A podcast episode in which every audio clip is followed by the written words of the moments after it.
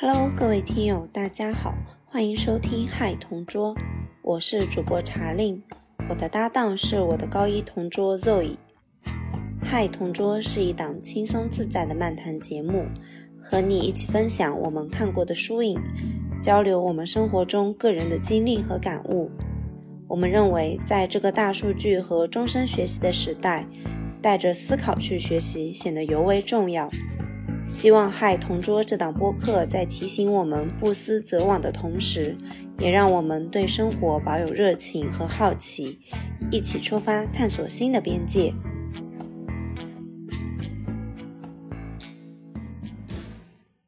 Hello，大家好，欢迎收听新一期的《嗨同桌》，我是主播查令，我是主播 Zoe。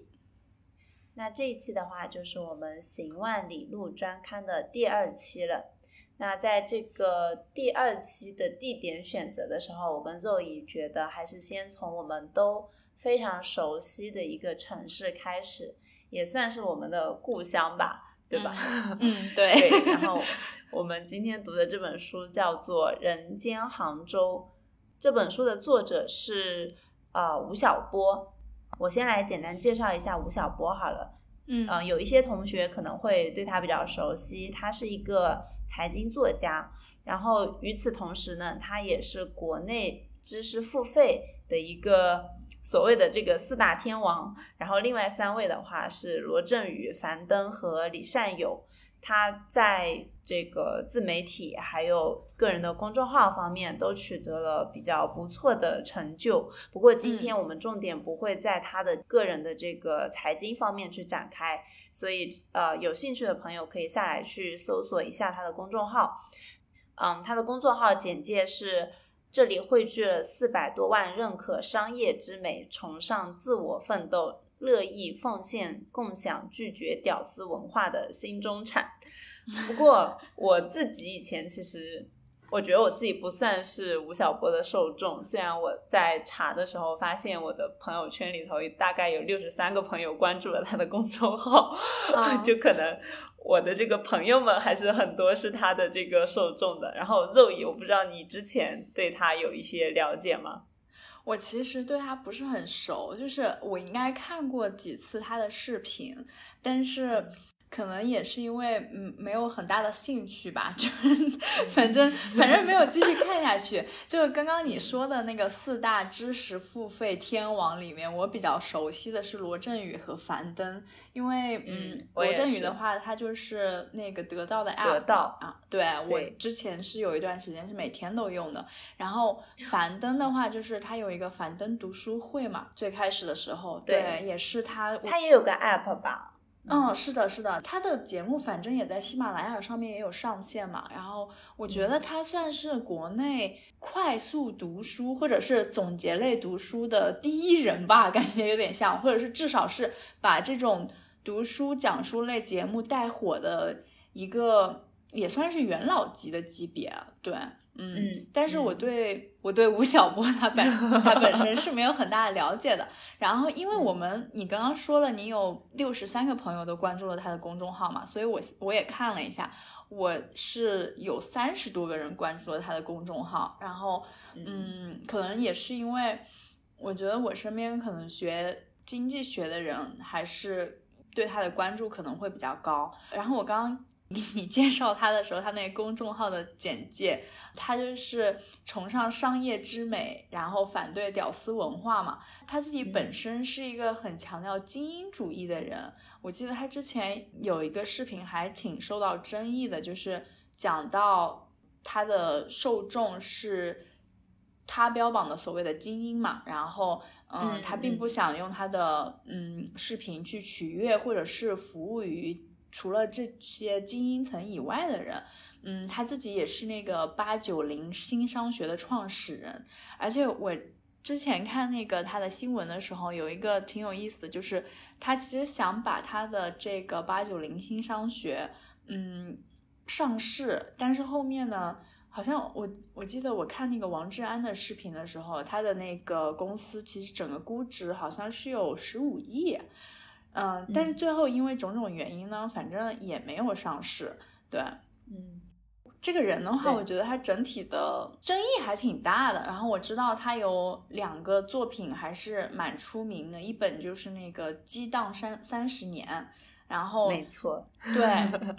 另外还有一本是《历代经济变革得失》，我已经听过好多次了，但是我两本都没有读过。还有一本叫《大败局》，也挺有嗯名的。嗯，它是分成上下两本，对吧？嗯然后它的激荡三十年吧，应该也是就是现在很多所谓的这个 NBA 的这个教材，好像我有看到过。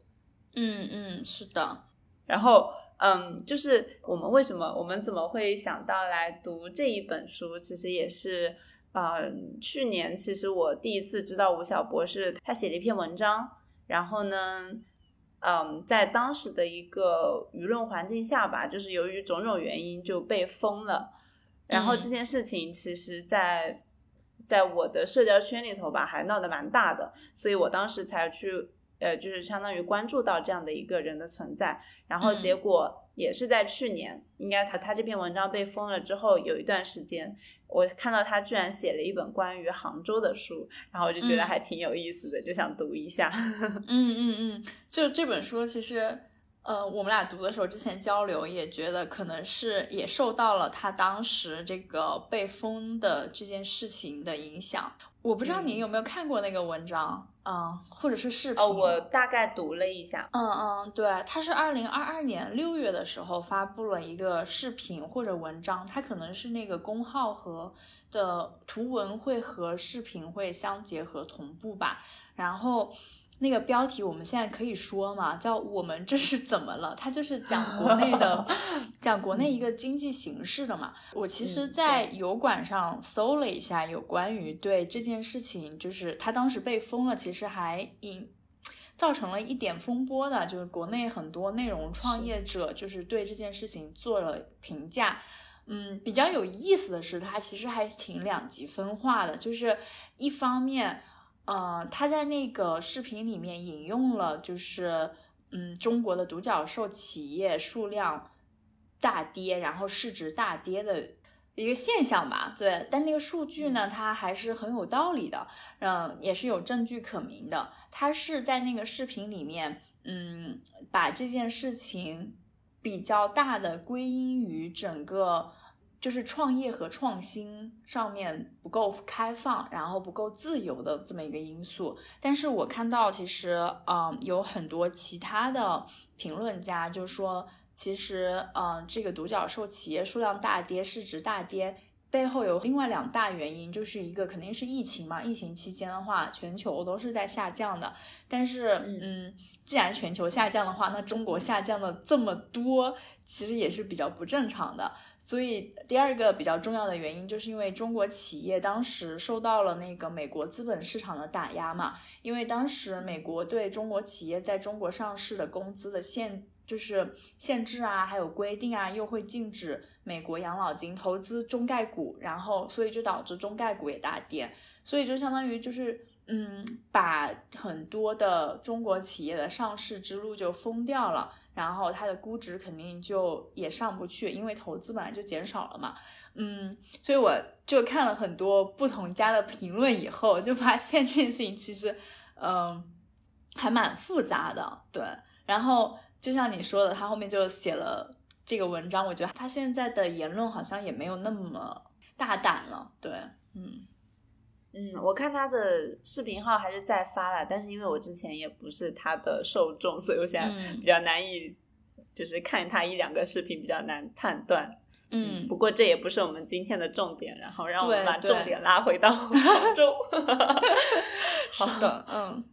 好，那在开始之前的话，要不肉颖你来简单介绍一下这本书吧，就是《人间杭州》。嗯嗯，这本书呢，它的副标题叫《我与一座城市的记忆》。然后吴晓波他自己是在这本书里面提到，他说我在这里居住了四十年，他塑造了我，也给予了我一次叙述的机会。写这一本书，如同我当年开那家书店。人是一件可爱而不会有什么着落的事，我把它当成一个念想，你把它当做一个人对城市的私人记忆就好了。这里他提到那些书店是他之前在西湖旁边开了一家书店，啊，后面倒闭了，然后这里就不展开 说了。对，嗯所以就是这本书的话，嗯，感觉更像是作者自己对这座城市的一个私人记忆的叙述。但是我特别喜欢它一点，就是它是从大概五千年前良渚文明，一直到现在的阿里巴巴，就是对整个杭州城造成的影响，就相当于是跨越了整个一个时代的潮流。然后呢，他在这本书书写的过程中，他一直很强调就是杭州的城市性格，这个我们之后也会稍微展开。然后杭州它作为一个城市，它本身的文化基因是什么？然后它又是怎么在过去几千年的历史下，渐渐的变成了今天这样子？嗯，然后另外一点是这本书的话。还有一个特别有意思的是，它里面有很多很多自己插入的照片，还有画作，对，然后对就反正图文结合还是蛮有意思的，就是自己看那些文字以及一些文章的摘录，我觉得嗯，会对这个城市以及包括吴晓波的个人品味，可能都会有更多的了解，嗯。而且他的确实他写东西也能看出来是一个就是功底比较深厚的作家吧，就写东西其实还蛮蛮让人看得进去的，我觉得也读起来也比较简单，对吧？嗯，对对，这本书其实读起来还蛮简单的，我觉得它每一章的内容也不是很大，嗯，但是其实最好还是从头开始读，因为它整个有一个有一个历史的时间线在里面嘛，嗯。对然后在这里的话，我觉得我也想简单的介绍一下杭州城。我相信杭州的话，就是作为一座比较出名的，现在算二线游城市吗？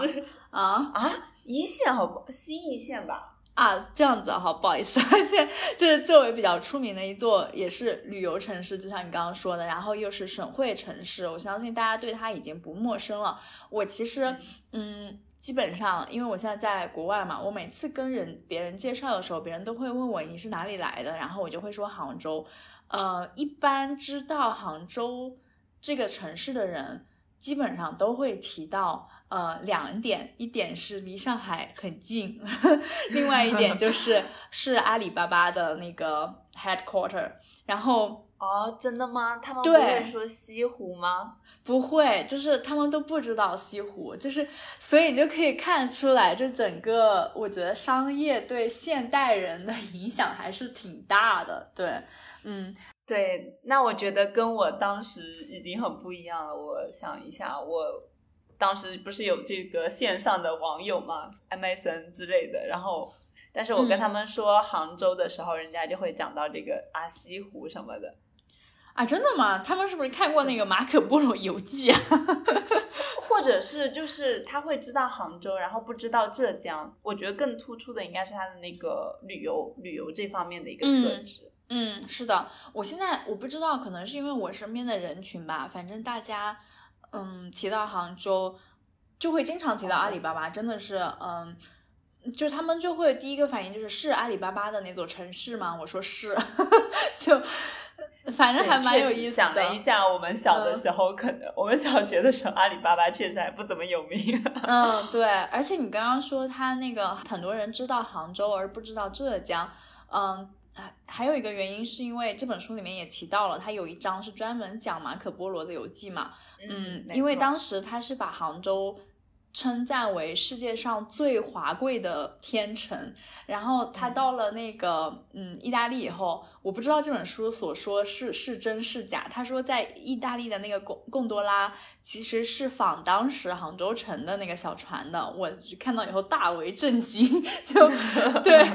嗯，而且当时马可波罗就是回回意大利以后，嗯。嗯当时的世界地图上，在就是东亚那一块，它嗯可能标注的就只有像京城和杭州，就是两个地方，嗯我就觉得还对，还蛮受震撼的。嗯，然后提到杭州的话，大家都知道它历史比较悠久嘛。嗯，我自己查资料的时候也是有点震惊，就是我没有想到，嗯，它可以追溯到八千多年前。嗯的新石器时代，就是那个时候在杭州萧山境内有一个跨湖桥遗址，再往后的话，就是我觉得大家会比较熟悉的就是五千年前的良渚遗址，也是在杭州余杭境内。嗯，这本书之后呢，又提到了，他说，嗯，在公元前两百二十二年的时候，钱塘县建县了嘛。然后后面到秦始皇时期的时候，在正史的《史记》里面就介绍了说，始皇出游过丹阳，至钱塘，临浙江，水波恶。这是第一次，就是钱塘和浙江这两个名词在正史中出现，所以其实这两个名字也已经有两千多年的历史了。嗯，我自己反正我觉得我在杭州住了这么多年，就对这个对这一部分的历史都不是很清晰的感觉很惭愧。所以就是整个杭州它有两千多年的行政建制历史，而且之前曾经先后都是吴越国和南宋的都城。这这本书里面也有很大的琢磨，对对对对这一部 分，嗯嗯，而且我觉得还有个很有意思的就是那个“杭”的这个字的那个得名，就是在这本书里头有介绍，就是说是传自于当年大禹在此处停泊，就是故称为禹航，然后谐音叫做余杭。我觉得这个还挺有意思的，嗯嗯，对，所以就是杭州古代的名字还蛮多的，就是像余杭、临安、钱塘、武陵，就这些名字其实都是代指的杭州，嗯嗯。然后你刚刚提到它那个杭州的得名，就是它有除了大禹的那个文说以外，还有就是说“杭”这个词它本身的名字就是渡口的意思。然后杭州因为就是钱塘江入海了嘛，然后相当于是整个长江的下游，然后整个南北后面又有京杭大运河嘛，所以感觉它就是整个水运的一个交通渡口，嗯，所以可见就是我们杭州其实是一个。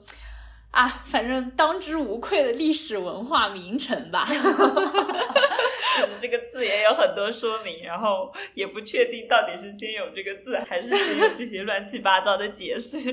对对，嗯。那提到这里的话，就是呃，提到杭州，因为这本书名字是《人间杭州：我与一座城市的记忆》嘛。我想问一下你，就是我们俩其实算是杭州的县级市来的嘛，对吧？嗯，就这里 Q 一下，我们之前提到回归故里的那一期，我们有讲到，就是嗯，关于我们对故乡的一个感情和回溯。对，大家有兴趣的话，可以听一下之前的那一期。对，我想问一下你，就是你想到杭州的话，你第一个印象是什么？因为你也在杭州念的大学嘛，对吧？嗯，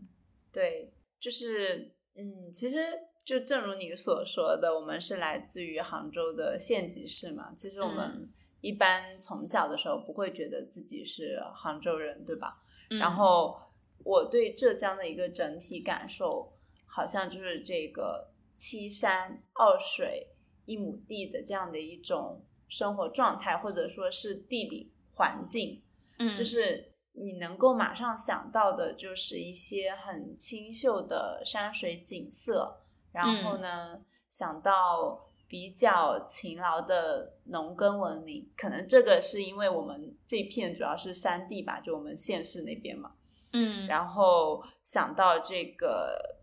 整个的城市像是一个更加偏向旅游业发展的这样的一个状态。嗯，然后嗯，而且我觉得还有一点就是，可能是因为熟悉的地方就没有风景吧。虽然我自己 在。杭州念了就是上本科嘛，但是你让我突然介绍一下，或者说去想到杭州的那些就是很出名的景点的话，嗯，我感觉我脑海中其实没有那种就特别想给大家介绍的点。我会想起来自己本科的时候有参加过一些异行，可能当时在我看来平平无奇的一条路线啊，就是从我们学校的就是玉泉，然后到。北高峰，然后到法喜寺，到龙井村，到九溪，再到枝江钟楼，这样一条线。但实际上，现在再来看的话，你就会发现它其实涵盖了整个西湖周边区域比较丰富的一个景点，就是景色的一个路线了。嗯，但是当时好像也是，当时只道是寻常吧。对，嗯，我不知道你有什么样的感受。嗯，我可能就是没有你那么笼统，我的那个印象还蛮具体的。嗯啊，不过我现在也已经三年没有回家了。我最近的一次记忆的话，就是我上一次回家，然后跟我的高中的两个同学，也算是比较要好的闺蜜吧。我们大家一起骑，我不知道现在还有没有，就是那个哈罗单车，就阿里巴巴的那个单车，对，那个共享单车。我们三个人就是买了奶茶，然后就骑游西湖。嗯，我印象里我还记得我们可能在断桥那一块停下来，然后在那个小亭子里面休息。然后西湖边上不是那个环湖，就是应该是六公园吗？那个。一公园到六公园应该都有吧，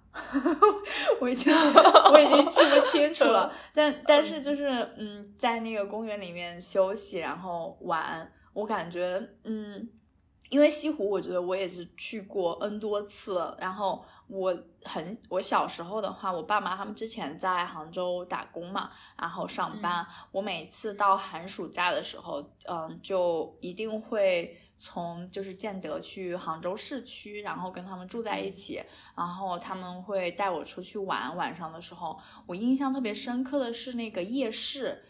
比如说像运河旁边，嗯，当时应该是在拱墅区那一块，就是那个夜市。然后还有我和我哥哥，我们经常会去那个吴山广场的那个夜市。我记得他当时就是还买了一条娃娃鱼，然后那个娃娃鱼第二天。嗯，醒过来的时候不见了，然后我们全家就在家里找那条娃娃鱼。哦，就是我觉得我想到杭州，我可能想到的东西就是跟那些景点是有关的，但是更重要的是我去那些地方是谁陪我去的？就比如说是我爸爸妈妈，还有我哥哥以及我的朋友们。我觉得是。当我和一座城市产生碰撞的时候，它给我留下深刻的印象。嗯，好像永远都是一些人。就是如果我曾经在那座城市居住过，就如果我只是去旅游的话，肯定是只留下了一些就是风景嘛。嗯，对，所以你觉得它对你来说是一个很有记忆，然后很有城市温度的？我觉得可能是因为，是不是因为？就是你没有长时间的在杭州生活过，就是可能在杭州市区生活过几年这样。哦，对，我觉得可能跟你还不大一样，因为你是在那里长居过几年嘛。然后我是相当于是当时小时候就就是主要就是寒暑假嘛，啊，一年里面可能在就是假期也就三四个月嘛，寒假暑假，嗯。对我来说都是很快乐的，因为我没有那种，呃，因为我相当于我没有在那里工作，然后也没有在那里学习，就是我去的时候就整个人都是很放松的状态。嗯，没错，对，我觉得跟这个肯定也是有关系的。嗯嗯，你刚才说到那个，我有回忆到在杭州，因为它其实是就是刚才我说到的有很多山嘛。所以它的整个城规就是像是交通啊，其实地铁是一直是不怎么发，就发展的不是特别好嘛。然后我当时在上学的时候，很多的时候还是靠公交车，然后我就想起了那段像沙丁鱼挤公交车的那段岁月。哦，对，是的，就是我觉得在杭州是我坐过公交车最多的一次。就是最多的城市，我觉得，嗯啊，对，感觉别的城市，你比方说在上海，包括之前在长沙，对，感觉也是，就就是我在长沙的时候，当时长沙地铁还没有修好，但是，嗯。我们当时也是坐公交车嘛，我其实印象不深了，但是我就记得那个坐嗯杭州的公交车，每一个站名的名字都还挺好听的，就是什么 武林门、龙翔城就之类的，龙翔桥啊，对，好吧，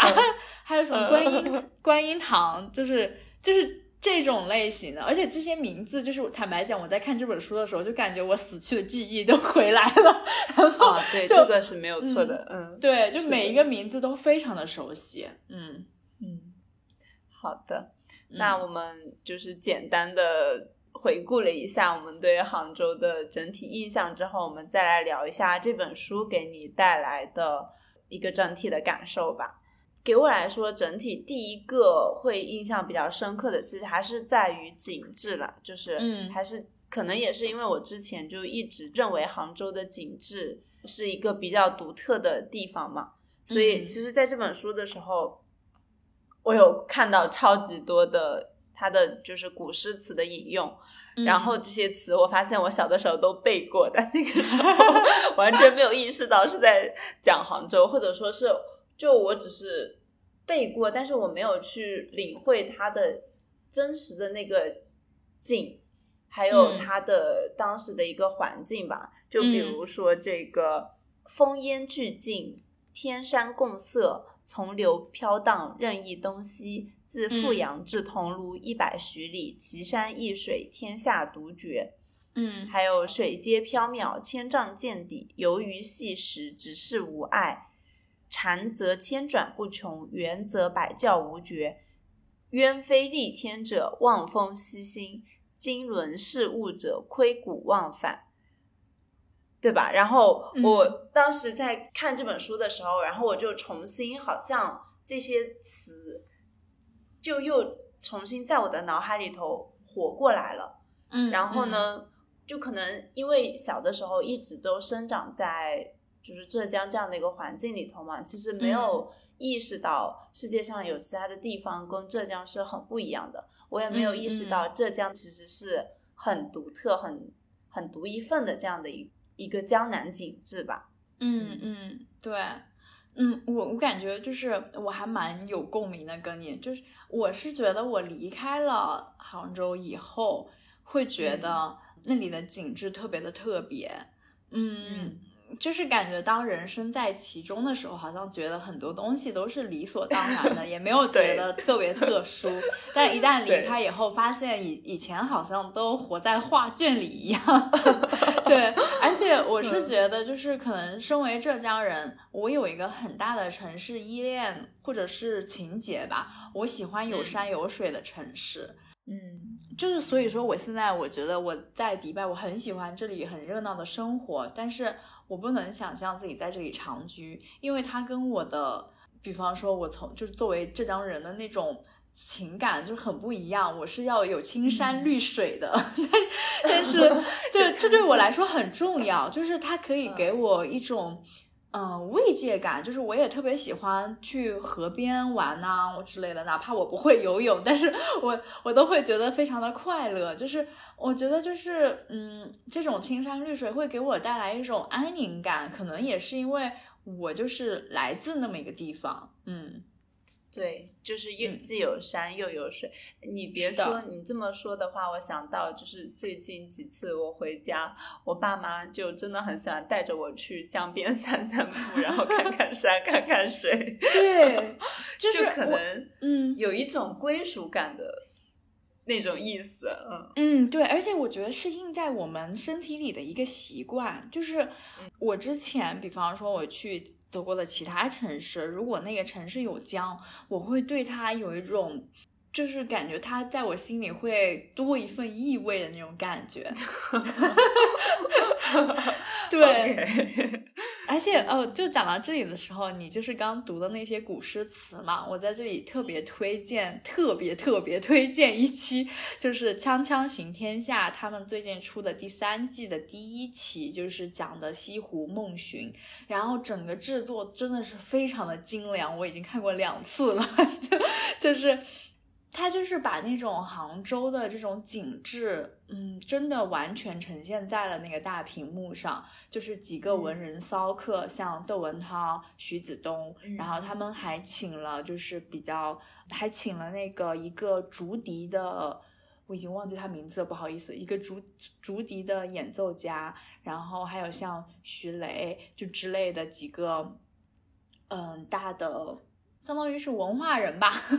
几个人就是一叶扁舟泛西湖，然后还这期节目里面他还讲了，就是不仅是西湖的一个历史，然后还有丝绸之路的历史，还有雷族绞丝，因为他们去了那个中国丝绸博物馆嘛。反正我就是看这期节目的时候，我真的是感觉到，哇塞，就是整个杭州或者是。浙江就是那种家乡的感觉，就会觉得好美啊！就是我就是我我还看哭了，你知道吗？就超夸张的，就是感觉非常非常感动。而且当那个竹笛的演奏家他演奏那个竹笛的时候，那个笛声悠悠传来，然后小舟翩翩。就是翩翩向前行的时候，我就感觉到就是哇，生活真的很美好，然后又有一种那种又平和又有趣又文雅又智慧的感觉，反正反正特别好，就是我真的特别推荐这期节 目，嗯，对，然后也感受到你对这个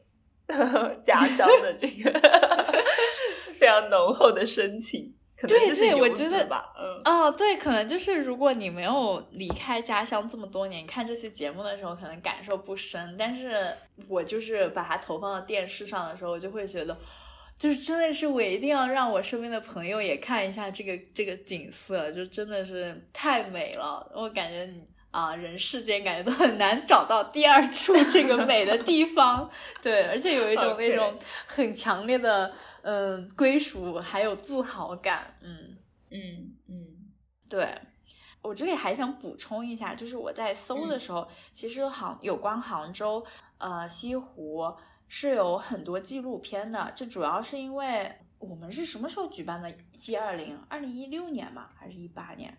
嗯呃一六年，嗯，反正就是在举办 G 二零的时候，就是呃为这个杭州以及。这个城市，反正就拍摄了很多纪录片，有一套就是叫南宋，有一套是叫杭州，我们都会放在那个 show notes 里面。然后呢，我又很喜欢看美食纪录片，我想说就是有有一个纪录片叫《宵夜江湖》，它的第六集是讲杭州的，大家也可以去看一下。因为呃，我刚刚也说了，就是杭州的夜市其实还是蛮出名的。我不知道现在还有没有，反正我小时候就是，我都每天都是要去逛夜市，然后在夜市上面吃东西。嗯，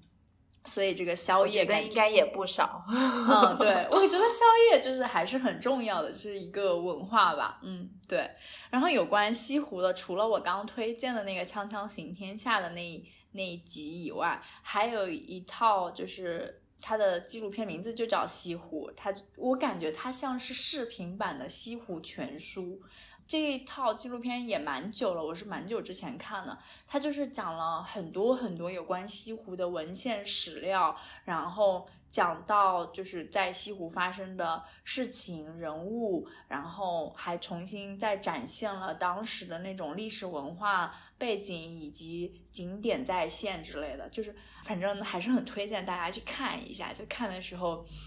就会有就可以 get 到杭州这个城市的风格。OK，就其实你刚才讲到这个西湖的这个人事物的时候，我就想到了我们要讲的第二点，其实也是杭州我觉得比较具有城市特点的一点吧，就是它的人文嘛。嗯。对吧？就比如说我们小的时候，可能就比较熟悉的苏堤白堤，然后来自白居易和苏轼，然后他们都为杭州、为西湖创作了大量的文化作品。嗯，还有像是有一些戏剧类，比如说像《白娘子》呀。哇，我小的时候还挺喜欢看《新白娘子传奇》的。因为我也是，我不知道看了多少回了。就 你不觉得，就是当时浙江卫视还是那个杭州杭州的那个频道，反正一打开电视就是那个《新白娘子传奇 》。对，是。还有就是像我外婆，她特别爱看一些戏剧作品，就我可能看不太懂，但是那个时候就是会有一些啊戏剧班子嘛。就是到处去演，然后那个也对我的就是小的时候的印象会很深刻。嗯，然后在读这本书的时候，我又发现了一个很有意思的人物，就是吴越王钱六。钱刘，我啊钱刘，sorry。嗯，OK，然后就是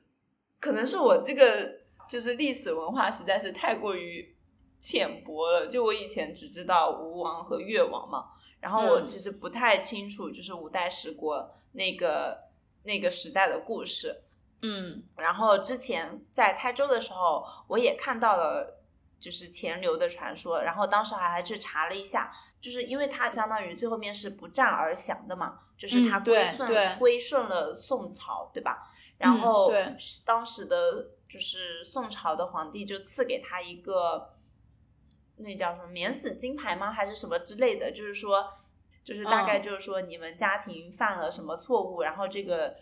有了这个东西之后就可以免死罪，还是什么样的？嗯嗯，哎，那个有个专属名词，回头我们查一下。免死难道不是免死金牌吗？或者是那种赦令？嗯它好像是有七次还是九次，然后有一个相当于是一个非常高的一个规格了，对吧？嗯嗯然后，嗯，我们再讲一下吴越国这个国家本身，就是这个国家，嗯，这本书里也有提到，它的王位是先传弟，再传子，然后五轮传承，没有发生过一次手足相残的流血事件。我当时就觉得，天啊，这个王室它的文化真的是非常的，嗯，就是跟我们中原的文化会非常的不一样。对，他还举了一个例子，我觉得特别有意思，在这边跟大家分享一下，就是讲我们这个钱流嗯。会经常回到故里，就他当皇帝之后也会经常回到故里，然后跟儿时的玩伴们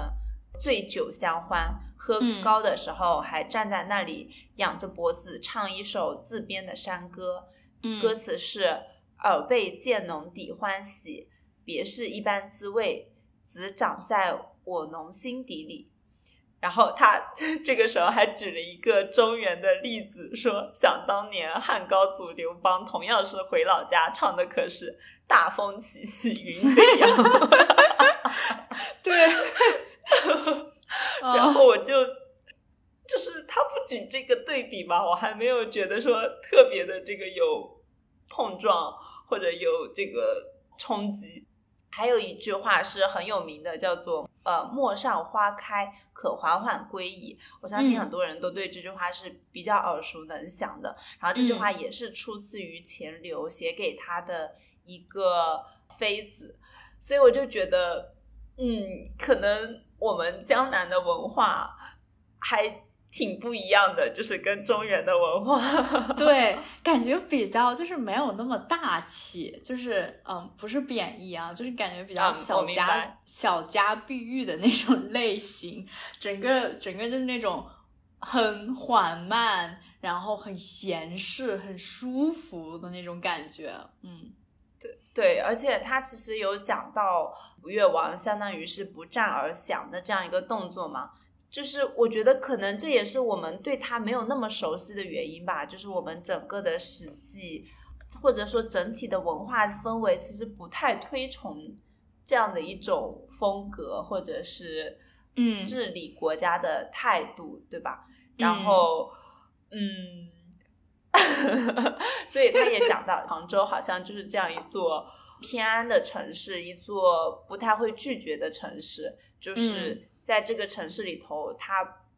不战而降的例子好像发生过比较多次。但是嗯我想说的是，也正是吴越王的这样一个举动，包括他对后人，就是对子孙家族后世的这样的一个规劝，嗯是真正的保证了当地百姓在相当一段长时间内的一个富足的生活和相对安宁的生活。对，就是嗯有的时候我们看问题、看待事件，可能也能从这个角度去去思考。对，嗯，是的，而且就是我读这本书的时候，因为之前在介绍这本书的时候也说它跨度很大嘛，所以真的是它每提到一个城市的时候，都会有一个人，就比如说五代十国的时候，就是你刚刚提到的钱流，然后。引到最前面的话，就比方说，当时有那个慧理法师，是杭州就相当于是成为给杭州奠基了一个佛教的基础嘛。然后还有我们特别熟悉的，像白居易啊、苏轼啊、李清照呀，嗯然后我之前提到的西方的那个马可波罗，马可波罗，对，然后后期的像明清时期的胡雪岩，然后到现代有那个马云之类的，就是我感觉谈到这个城市，我看到那个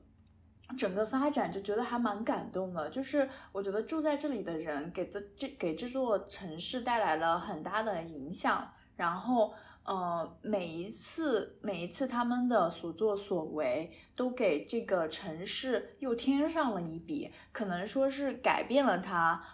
就是这种这种连结，这种人文底蕴在后面，感觉特特别的让我感动。对，而且就是除了你刚刚提到的那个吴越文化以外，我自己印象比较深刻的还有就是佛教的这一块。因为我对于杭州小时候的记忆的话，嗯，就是我奶奶她每次都会带我去 呃灵隐寺，然后我我真的是每次都会去那里，就是而且到那种过年节的时候去那里也是一种，嗯，有时候我奶奶就会带我去，因为她自己信佛嘛。然后我看这本书的时候就发现，哇塞，就是我虽然去过很多次灵隐寺。或者是北高峰之类的，但是我自己对背后的这个历史还有整个发展，嗯，是没有印象的。就这本书，就是真正的让我意识到，原来杭州的佛教是这么盛名的。就是原来它从东晋的时候就开始了，然后在五代十国的时候，可能又比较盛行。因为现在我们杭州不是有。嗯，三座塔嘛，六合塔、雷峰塔和宝处塔，这些跟当时的佛教的发展也都是有渊源的。然后在南宋时期的话，它又达到了一个顶峰。然后比比如说我特别熟悉的，我们几个特别熟悉的那个名词，像灵隐寺、然后净慈、天竺这些，其实都是佛教的禅宗、教宗和律律宗，就是。三宗的前列，然后我就我看到这个整个杭州佛教的发展的时候，我感觉就是我自己好像，嗯，虽然说去过很多次，但是从来没有想过要去怎么说呢？去了解一下这一部分，是因为我自己也不信教吧。对，我觉得也有可能是，就是我们已经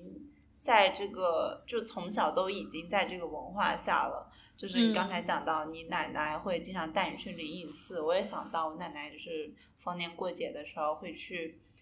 就是一定会去菩萨庙，嗯，就就是我们的童年总有那个香熏满了眼睛的那个感，那种体验和味道，对。对对，就是我以前不觉得这有什么特别的，但是嗯，我。可能尤其是后面又有接触到不同地区的朋友，发现哎，好像好像是我们家比较独有的一个一个习惯，对，所以嗯，他在这本书里面提到那个佛教在杭州是如何。种下种子，然后如何散播开？包括我们现在其实还是有那个以天竺为中心的北山寺庙群，然后还有以南平净慈为中心的南山寺庙群嘛。两山都有很强烈的那个相似热潮，所以我就觉得，虽然说现在可能没有像以前那么五山十刹，就是那种特别强盛的时候了，但是，嗯，这个。佛教的种子还是在我们的心里，或者是在我们的记忆里。就是哪怕我不信佛，我感觉我自己看到，比如说像弥勒佛的那种佛像，我不知道你会怎样。我是会停下来拜一拜的，就 是就是，嗯，很搞笑的一点是我之前跟我一个穆斯林的朋友在迪拜认识的嘛，然后我们两个聊宗教的时候，他就问我你信不信教？我说我不信，我说但是我看到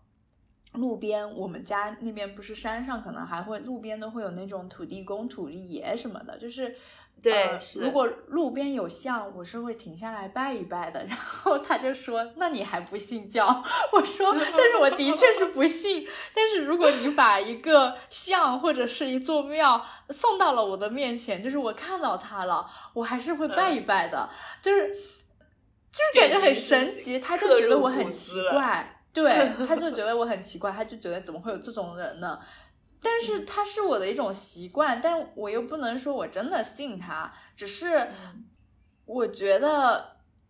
就从小，因为你从小就有那个习惯，以后你可能看到他们的时候就会尊重他，就哪怕我自己不信他，但是宁可信其有，不可信其无吧。就没准世界上还是有这些神明的，所以我自己脑脑子和心里还是有一种本能的反应，就是去敬畏他。嗯，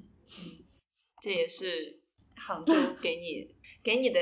性格底色里头打下的一些人文色彩。对对，就是我之前在跟我这个朋友聊天的时候，我自己还不知道我他说我奇怪的时候，我现在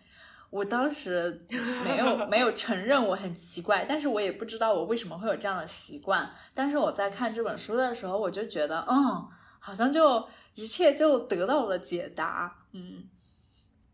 好，然后第三块的话，我们想来聊一聊杭州人的生活。就是这本书里头有一个很有意思的东西，就是 杭州人的两份清单，就是就相当于有一个学者他写了一篇文章，专门告诉杭州的父老乡亲们一年四季应该怎么玩，然后你春天玩什么，夏天玩什么，秋天玩什么，冬天玩什么，然后一第二年第二年你可以再来一遍，所以。就这本书的这个论述是，他觉得杭州人因为家乡比较安逸吧，所以好像杭杭州人会比较少像徽商或者晋商那样的十四五六往外一丢，在背井他乡中去谋取生计，也对考科举啊、当大官没有特别浓厚的兴趣，因为好像这本书里头描述的就是大家过一种非常。闲适，然后非常宁静，然后按部就班、缓缓的这样的一个生活方式。嗯，我不知道，嗯，邹莹觉得你是这样的吗？哦，就是他讲，你是说这个他提到那个杭州的某些生活方式、性格或者生活方式，他就对我我记得他在书里面说，嗯，杭州人 追求安逸，避谈政治，热衷投资做买卖和街头巷议。就是我在看一些名词的时候，我是能够发现。我自己是那样子的人的，就是，嗯，我不知道，但但我自己又不觉得，嗯，哎，就是你比方说像马云这样子的人，他其实干了一番大事业，但你要说他很，嗯，我对他私人也不了解。嗯，你觉得他追求安逸吗？就是，就我我觉得就是你很难定义。但是，我感觉在杭州好像真的没有，就是从历史上来说，真的就是没有看到那些很出名的，没有出过很出名的大皇帝，或者是或者是呃 大政治家，就感觉这座城市哪怕有有权利。也是那种比较温和的权利，嗯，就不是那种轰轰烈烈的那种类型，嗯嗯，哎，我记得之前不知道是不是这本书里提到的，还是其他的资料里，就是说，嗯，杭州跟绍兴吧，就是说杭州 当时考科举上榜的很少，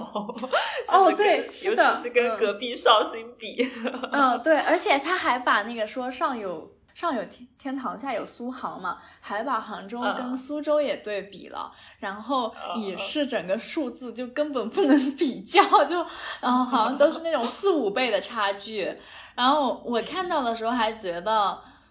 嗯，就是你看到这个数据的时候，你不得不承认它，你知道吗？我而且我是觉得，就是当当你要在整个嗯。整个中国挑出两座会生活的城市的时候，我脑子里会蹦出来成都和杭州。我觉得这两座城市的那种嗯悠闲，仿佛是刻在骨子里的。我就记得，嗯，之前我去长沙的时候，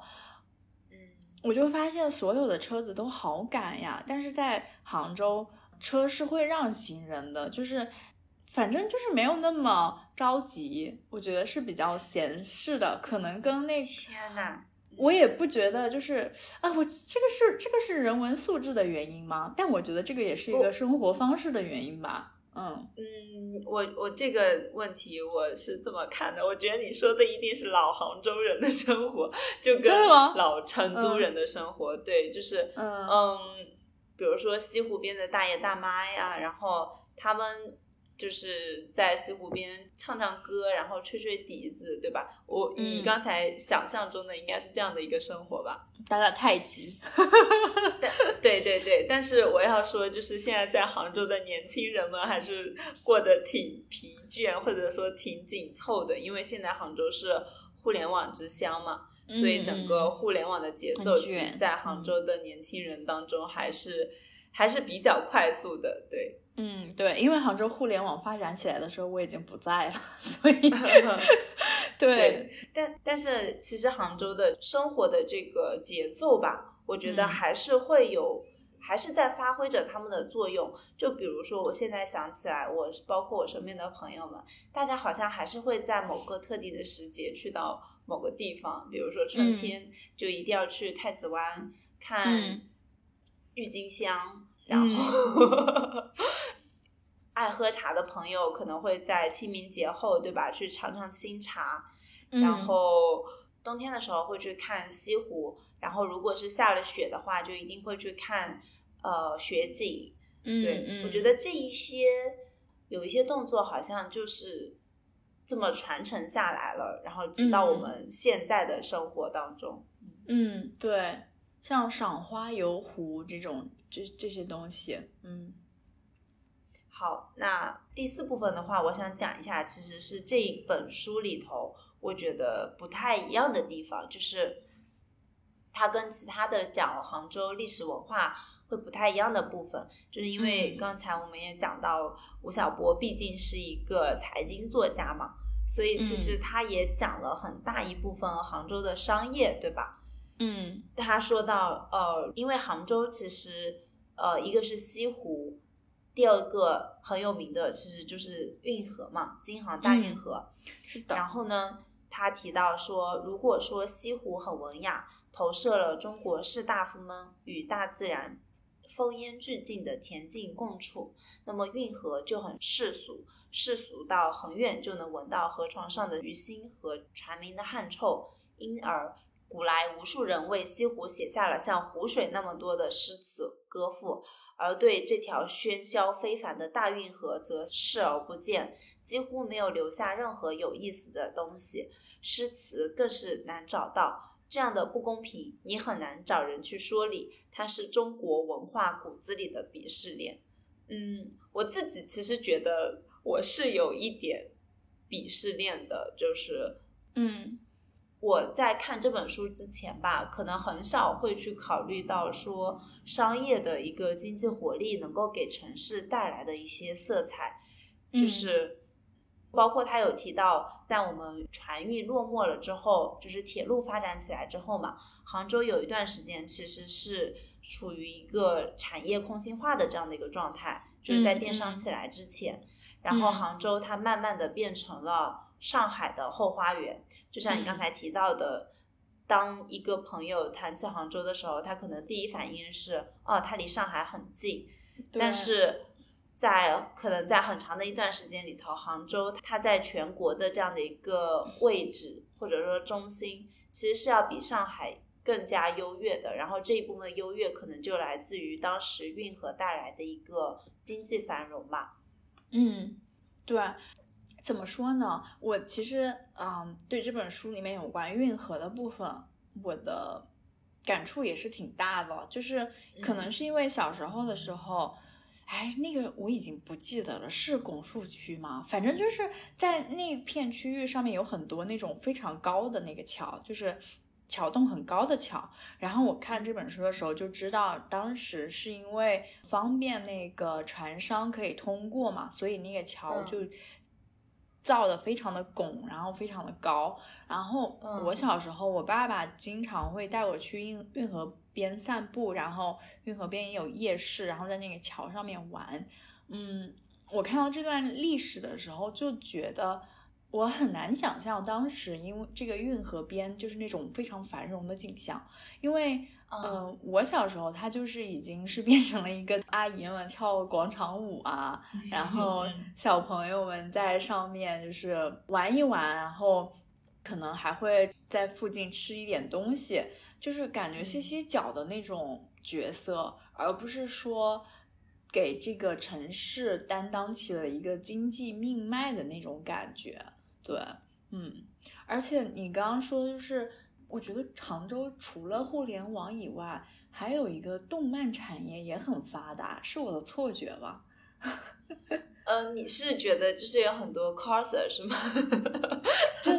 就是还有很多那种动漫制作，我感觉很多就是最后看到最后的时候都是嗯在杭州制作的，就是杭州的制作团队，嗯，是不是也是阿里巴巴集团带动的一些？但我也不是很清楚，就是我是感觉它是有一个那个文明在里面的，而且它它在这本书里面，它除了提到京杭大运河以外，它其实还提到了阿里巴巴，就是对常州来说，它像是一条新的通天大运河，而且对它就是说这条。阿里巴巴这条大运河，它是没有物理空间的限制的，因为京杭大运河是打通了南北嘛。然后阿里巴巴相当于是让杭州成为了全国互联网商品交易的一个巨型集散地。然后之后呢，像就感觉这座城市就有一个很大的。辐射的能力，然后带动了更多的其他的公司来参与进来，然后发展我们的经济和企业。然后他还提到，就是我们杭州现在有除了阿里巴巴以外，还有像网易、海康威视、吉利汽车、万象这些大型企业，然后有两百多家上市公司和一百多家独角兽。嗯，除此之外的话，就是。在一九年到二一年期间，嗯，杭州是全国城市新增人口之冠，就是有超级多的新的年轻人，他们源源不断的涌入了杭州，所以其实杭州现在的常住人口有一千两百多万，然后，嗯，我就觉得，感觉就是这座城市其实是在被不断的重构的，就是。不管是从呃人文上面，还是产业格局，还是说整个嗯经济发展的那个状态，我其实不是很了解现在杭州就是新的一些地标了。但是我以前，比方说我爸爸妈妈他们会带我去像呃钱江市场，它可能现在已经变成了钱江新城，然后。就是你可以在这座城市里面发现到以前的影子，但是可能整个展现出来的面貌已经是完全不一样的了。嗯，是的，就是我觉得从这个角度上来说，真的是会重新去思考商业的这个活力能够给城市带来的一些新鲜的东西。就是我在这个书里头看到的。另外一个很有印象深刻的点就是秋水山庄的那个案例，我不知道你还记不记得，就是秋水山庄现在是杭州，相当于是，嗯，我之前看了一下，好像是凯悦集团唯一一家类别为八的酒店，然后呢，它是，嗯，会跟普通的这个酒店会很不一样，它总共就只有十二间房还是二十四间房。我不太记得，就是房子很少，但是他当时在民国时期，相当于是一个文人墨客自己的房子，然后是养了他自己的一个妾室吧。嗯，这本书也提到，在那个时代，就是民国的那个时期，杭州它好像就是上海的一个后花园，一个很温存的一个温柔乡，但它不会是。故事的中心，它永远都是带着一点点小家子气，然后一点点嗯幽怨与哀愁的这样的一个城市。然后我觉得现在也很高兴能够看到，就是杭州慢慢的逐渐摆脱这样的一个一个影子吧。嗯嗯，对，就是我觉得杭州现在其实是很有活力的，就是对，有一种在野蛮生长的感觉。反正现在提到杭州，感觉它已经不知不觉的跻身到某一线的城市里来了。嗯，是的，新一线，对，嗯，然后嗯，我想用作者自己的一段话来总结一下，就是他说，文化与商业从来都是一对怨侣，商业的兴盛让文化得以被供养，而后者则让商业变得滋润和体面。他们互相成就，又各自以为高贵。杭州是一座因运河而兴盛和变得重要起来的城市。西湖对他而言是一个天作之合般的惊喜。你虽然在白居易、柳永、苏东坡及后世几乎所有西湖赞颂者的诗文中找不到一丝与金钱有关的气味，但如果没有运河带来的滚滚人流、物流和货币流，诗文中的从容安逸和万家灯火将在哪里安放？经济基础。好，那最后一部分的话，我想谈一谈的就是刚才其实，在最开始的时候，你也谈到了这本书讲到了杭州的城市哲学嘛。嗯嗯，然后作者的观念是，杭州的城市哲学是如何好好的活着。它是缺乏宏大性的，是琐碎、具体而世俗的，甚至在某些年代是呈现为被动的、偏安的。嗯，我自己觉得，就是因为最开始我们也介绍了作者个人的一些境遇吧，我觉得他在写这本书的时候，可能也是带有很强烈的个人境遇色彩的，就是他遭遇了什么事情。然后他在回顾这座城市的时候，其实也找到了一些跟他经历类似的灵魂吧，然后 得出了这样的一个结论。嗯，对，而且这本书里面它其实很有意思的一点啊，像提到以前的政治家、兼文人墨客，像白居易、苏轼他们。我发现他们来到杭州，基本上都是被贬过来的，就是 就没错呀，因为杭州当时它就不是一个政治中心。对对，他们就是基本上就是被贬值，然后寄情山水嘛。嗯，对对。而且就是你刚刚说他有偏安的一个性质嘛，然后他在这本书里面说，杭州自古是出忠臣不出猛将，出文士不出哲人，出商贾不出赌徒，出谈禅者不出苦行僧。他说，甚至偶尔出了一个国王，也缺少一颗逐鹿中原的虚荣心，就是 就是你刚刚提到的那个吴越王嘛。然后他就讲说，他在呃写这本小书的时候，他说他一直想要试图捕捉那个杭州的城市性格。嗯，他最后把杭州的城市性格就是概括成了四个元素，一个是人间佛风。人文西湖、偏安岁月，还有运河商流。就他说，佛禅是灵魂，西湖是筋骨，偏安是个性，商流是皮肉。我在看这个四个元素的时候，就是我就是有一个 list，然后我觉得人间佛风我还是有这个 checked，然后人文 人文西湖我觉得也是有的。偏安岁月的话，你有没有提到？就是就是说我们。可能习惯于给自己留一条后路，然后没有那么不管不顾，然后抛弃一切的那种大胆和豪放。我自己是这样子的，就是我做事体现为就是很瞻前顾后，然后会想很多，会计划很多。嗯嗯，然后最后一个那个运河商流的话，我觉得目前为止在我身上没有太大的体现，可能是因为我自己。哎，也是挺懒的，然后 也没有太研究。就是我知道，就是搞钱很重要，但是我好像就是一直就是挺佛的。然后，嗯，可能是也是受到了前面三个因素的影响，导致我在呃商流的这一派就是没有那么大的造诣吧。嗯，就我觉得，就一千个人心中可能会有一千个杭州吧。就是当然，你刚才说的关于一些宗教啊、人文啊，可能大家的底蕴会很相似，但是比如说像商流这个，可能就是因为吴晓波他自身是在这样的一个行业当中，而且他特别认可和重视商业这件事情。给杭州带来的这个精神上面的一些补足嘛，嗯，对。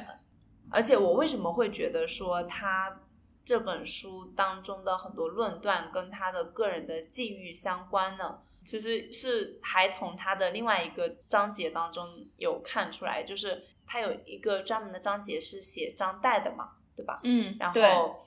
他提到杭州人其实不是不勇敢，只是。他的勇敢藏得很深，而且是以一种微妙的、只敢与时间对抗的勇敢。他说：“书生领兵是一种勇敢和对抗，有一些书生绝食或者是城池，也是一种勇敢和对抗。”张岱苟且的活着，但他一直坚持书写，应该是明代的故事，对吧？嗯嗯，一直书写编写，其实也是一种勇敢和对抗。所以，我 我有觉得作者可能从历史上的人物当中去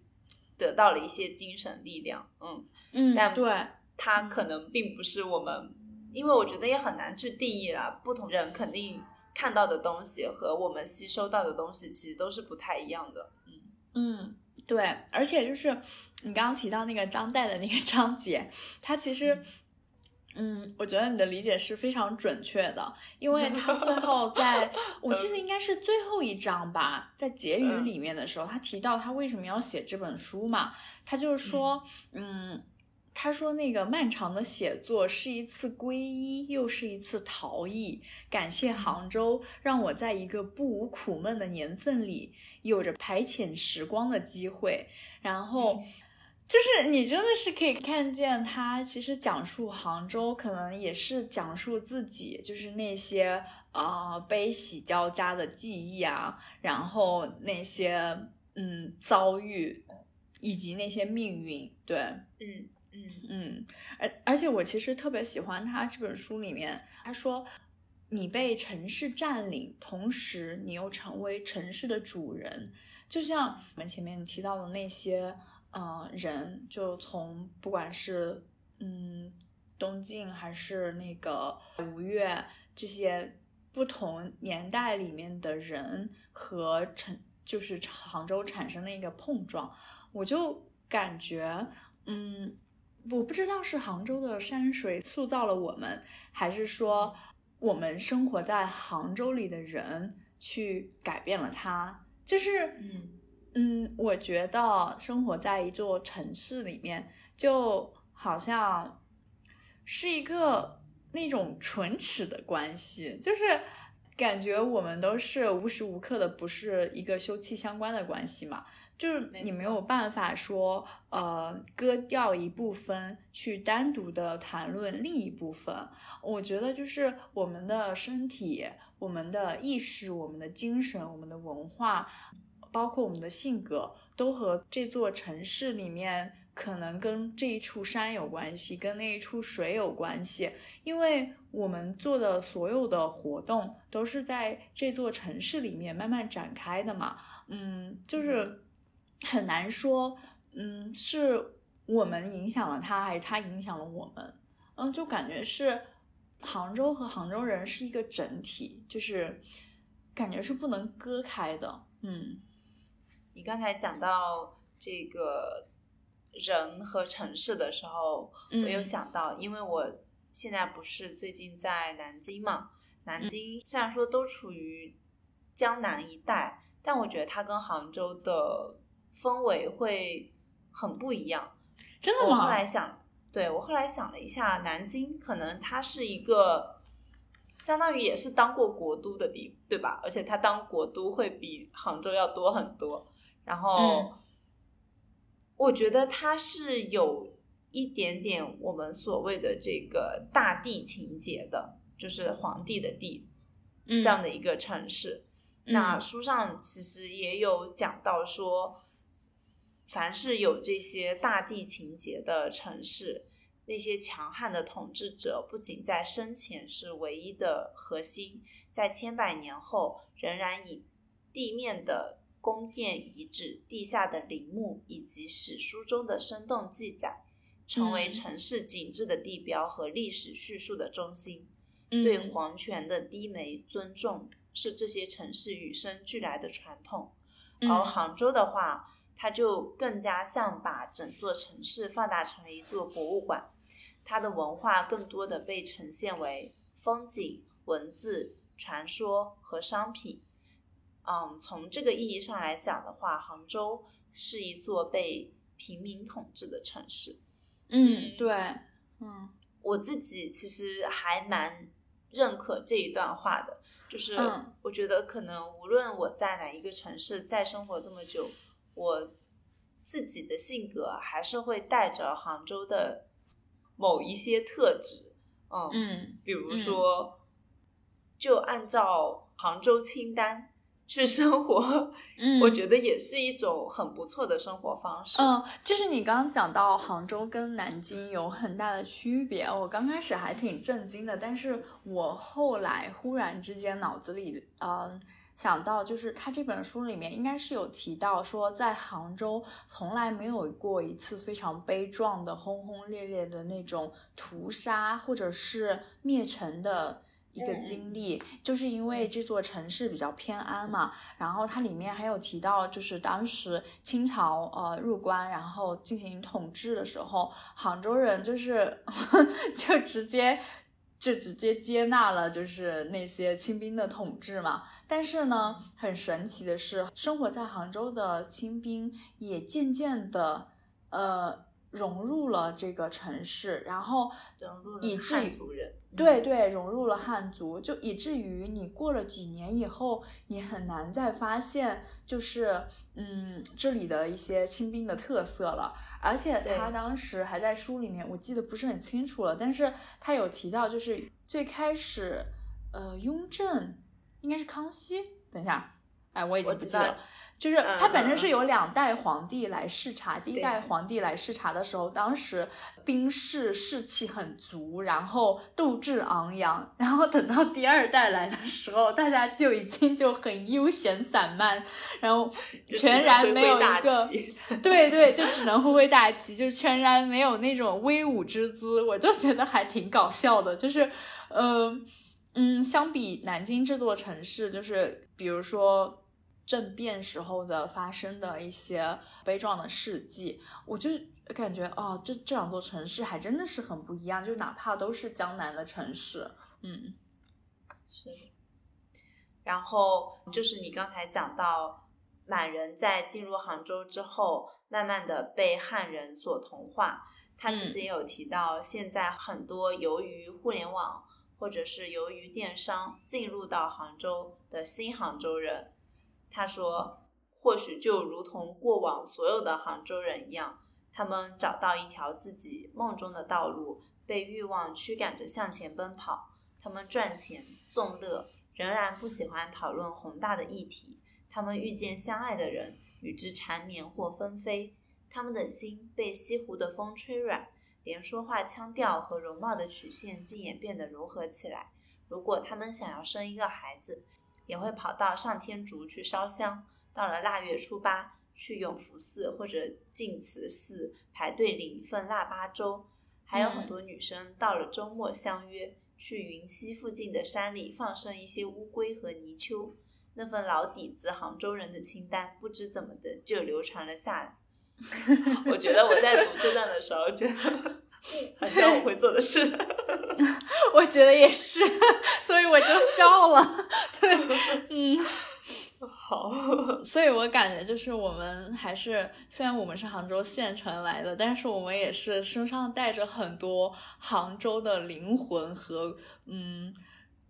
气质。对。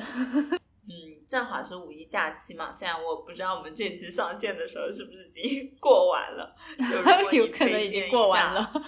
对你给我们的听友们推荐一下杭州的话，你会推荐大家去哪里呢？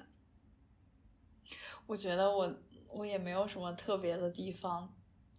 推荐了。我其实是，嗯，以前小时候的时候，我会比较喜欢在那个西湖里面游湖，就是就坐船。但是因为可能现在，我觉得我认为太多人了。对 啊，那那我那个啊，好吧。那就可能要避开高峰期吧，因为现在我觉得就是跑步和骑车是了解城市的一个很很好的方式吧。对，所以然后现在共享单车也到处都是，所以我会觉得大家可以租一个自行车，然后绕着可以把一些，因为每一个城市其实都有一些骑行线嘛，就是可以按照那个骑行线就一站一站的骑。对，我就觉得会挺有意思的，嗯，而且还可以锻炼，多好啊！对，好的，因为我的消息都比较过时了，所以我现在也没有什么 update，就你可能能给出比较与时俱进的东西。啊，我建议大家去杭州的周边逛一逛，比如说我们就是我跟肉姨的家乡叫做建德，对吧？其实刚才你在节目中也。谈论到了一下，对，然后也是一座挺有历史的城市，嗯，然后其实往杭州周边逛一逛也还是挺有意思的啦，嗯嗯，也不会那么拥挤，对，而且杭州周边其实要去的地方也蛮多的，嗯，对，呃，之前其实浙江卫视最近这十几年吧，它的文化不是发展的也挺好的嘛。然后像跑男啊这样的一些综艺，其实也带火了不少杭州周边的这样的一个小县城，所以大家可以真的就是跑男好像有有来建德跑过，嗯嗯，对他们，对对对，我记得，因为之前在我的家里的群里面还看到了，嗯，对，然后包括之前像爸哪，呃，就是爸爸去哪儿，其实也来我们这边。就是做过，对，嗯，所以欢迎大家来玩，嗯，对，欢迎大家来杭州玩，嗯，好的，那今天的话就是简单的分享了一下我们对于，哦，就两个长期不生活在杭州的，对杭州开始这个 点评回忆，对，然后中间也包括了一些我们。小时候的美好的回忆，嗯，那谢谢大家的收听。我们下一期的节目是会讨论跟保险相关的内容，然后我们暂定的书籍是《道德与市场》，欢迎大家跟我们一起共读。嗯。对，祝大家五月快乐。嗯，可有可能已经过了五一了。对，呃，对，但五月肯定会在五月上线，所以还是祝大家五月快乐，然后享受江南的春天。希望大家都能够。嗯，对，好的。那我们今天这期节目就先到这里，拜拜。下期再见，拜拜。